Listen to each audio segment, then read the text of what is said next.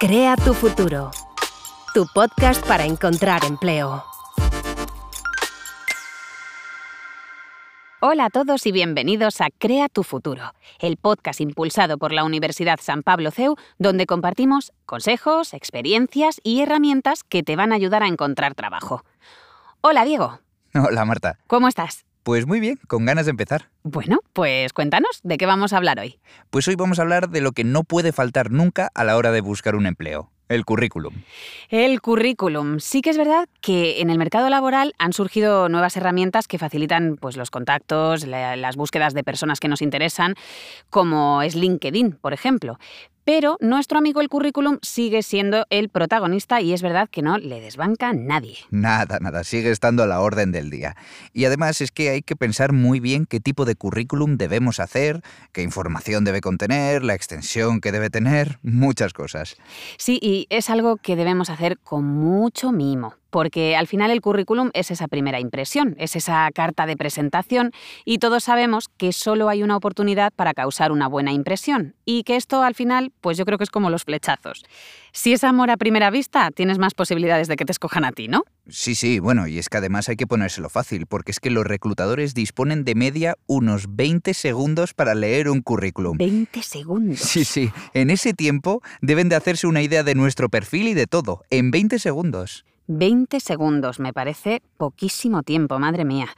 Bueno, pues eh, como siempre, Diego, qué mejor que escuchar a quien más sabe de esto, porque hemos hablado con expertos en recursos humanos y gestión de personas y con directivos de empresas de diferentes sectores que nos han dado su punto de vista desde sus años de experiencia en el mercado laboral sobre cómo debe ser un buen currículum. Y la verdad que hay cosas muy interesantes. Por ejemplo, la tendencia ahora son los currículum one page. Sí, bueno, no os asustéis por el nombre. Simplemente que todo tiene que quedar reflejado en una página de manera limpia y ordenada. Así que, ojo, que requiere un buen trabajo de síntesis. Eso es.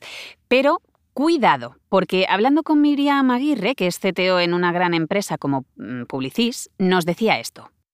Cuanto más corto mejor, pero también eh, que investiguen muy bien a quién van a mandar el currículum. Que a veces, si son personas de una generación eh, bastante previa a la suya, que normalmente será así, los currículums one page super digitales que son lo, más ahora, ¿no? Ojo porque se quedan demasiado escuetos a veces. Oye, es muy interesante esto que nos cuenta Miriam, porque nos lleva a sacar una conclusión muy importante, y es que el currículum debe adaptarse según la empresa a la que estamos aplicando. Es decir, no vale cualquier eh, currículum para cualquier empresa. Nos lo contaba así Miriam. No vale el mismo currículum para todas partes. Eso sí que es un gran consejo. Merece la pena adaptar el currículum en el cómo y en el qué en función de la de dónde estás dirigiendo, ¿no?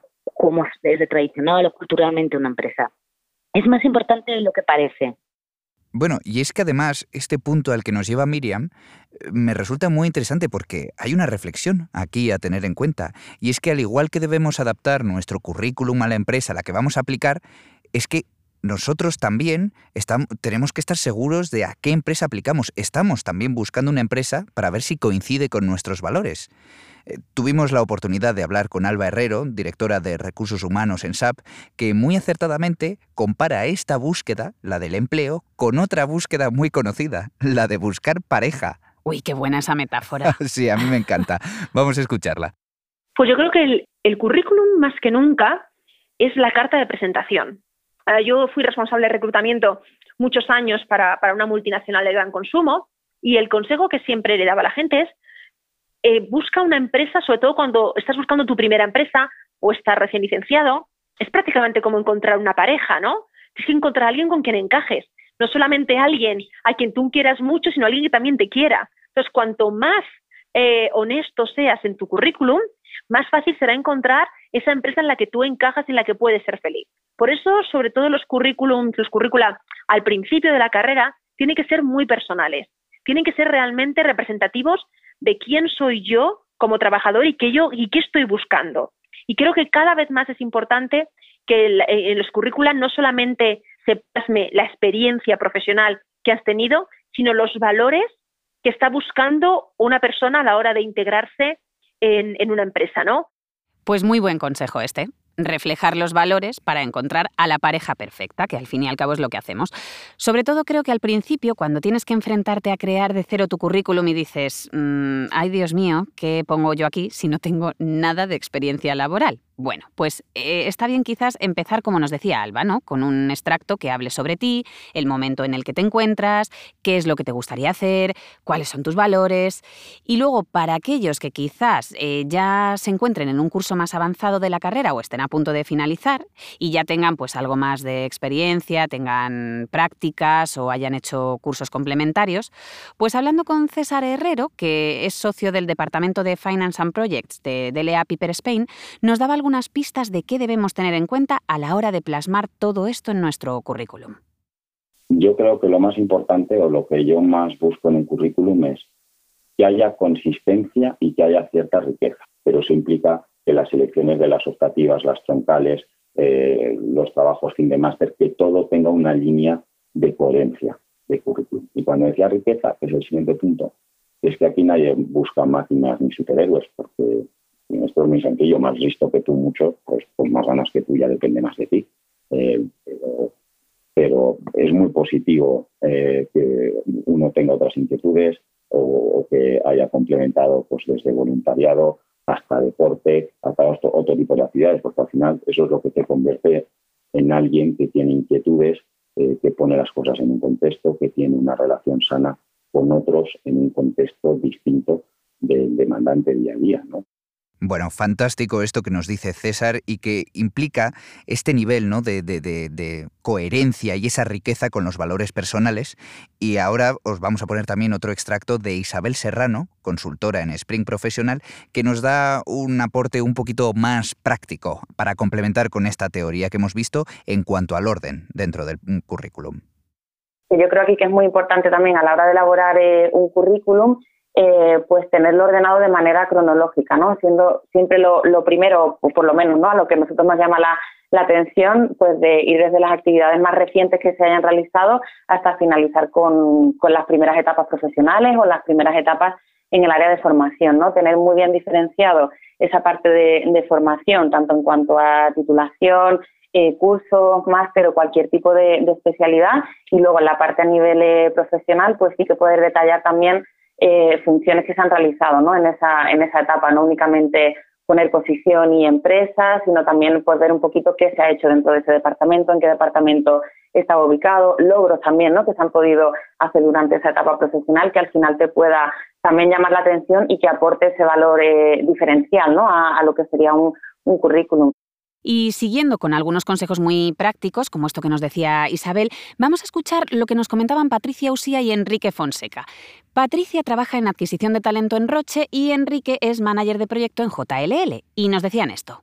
Eh, hay, que, hay que acordarse que todas las personas jóvenes profesionales no son becarios ni son recién graduados, o sea, que nada de aparecer con fotos de la orla o con fotos eh, que no sean profesionales, o sea, siempre recomiendo pues, pues una foto con fondo blanco en la que se te vea sonriente, positivo, ¿no? Un poco como eh, abriéndote un poco a que entren a tu perfil. En un currículum no puedes poner dibujitos, que los he visto con dibujitos, de, de pues no sé, me gusta viajar y pongo un avión pues bueno, hay que tener mucho cuidado con este tipo de cosas. Un currículum es una cosa muy seria. También depende mucho al área al que vaya destinado ese currículum. No es lo mismo un currículum para consultoría que un currículum para otro área, para arquitectura, por ejemplo, para un, para un eh, despacho de arquitectura. es que claro, a ver, ser creativo es importante, pero también hay que saber en qué momento ser creativo. Totalmente de acuerdo. Esto que nos comentaba Enrique sobre los dibujitos nos lleva a lo que hablábamos al principio, ¿no? Eh, que creo que es una de las grandes conclusiones que hay que sacar en el programa de hoy, que al final lo importante es adaptar el currículum a la empresa a la que nos dirigimos. Eh, nos estamos quedando ya sin tiempo, así que Diego, haznos ese maravilloso resumen que siempre haces sobre los puntos más importantes a la hora de elaborar un buen currículum. Por supuesto, vamos allá. 1 Sintetizar la información lo máximo posible para que esté bien limpia y ordenada. 2. No olvidar tu información personal e incluso enlaces a perfiles como LinkedIn o un blog si lo tienes. 3. Selecciona una buena foto que hable de ti. 4. Ordena cronológicamente formación y experiencia, si la hay, detallando brevemente qué has desarrollado en cada puesto y siempre de lo más reciente a lo más antiguo. 5. Resaltar el nivel de idiomas y competencias o habilidades complementarias. 6. Muy importante, reflejar brevemente quién eres, qué buscas, cuáles son tus valores. Descríbete. 7. Puedes acompañar el currículum de una carta de presentación, pero que sea personalizada. Y el octavo y más importante, recuerda que debes investigar siempre a quién vas a enviar tu currículum y adaptarlo en función de la empresa, sus valores y requisitos del puesto al que aplicas para ver si encajan con los tuyos también. Fenomenal, Diego. Muchas gracias por ese resumen. A ti, Marta. Y a ti, sí, a ti que nos escuchas, gracias por estar ahí. Esperamos que todos estos consejos te sirvan de mucha ayuda y ya sabes, nos escuchamos en el siguiente episodio de Crea tu futuro. Hasta entonces.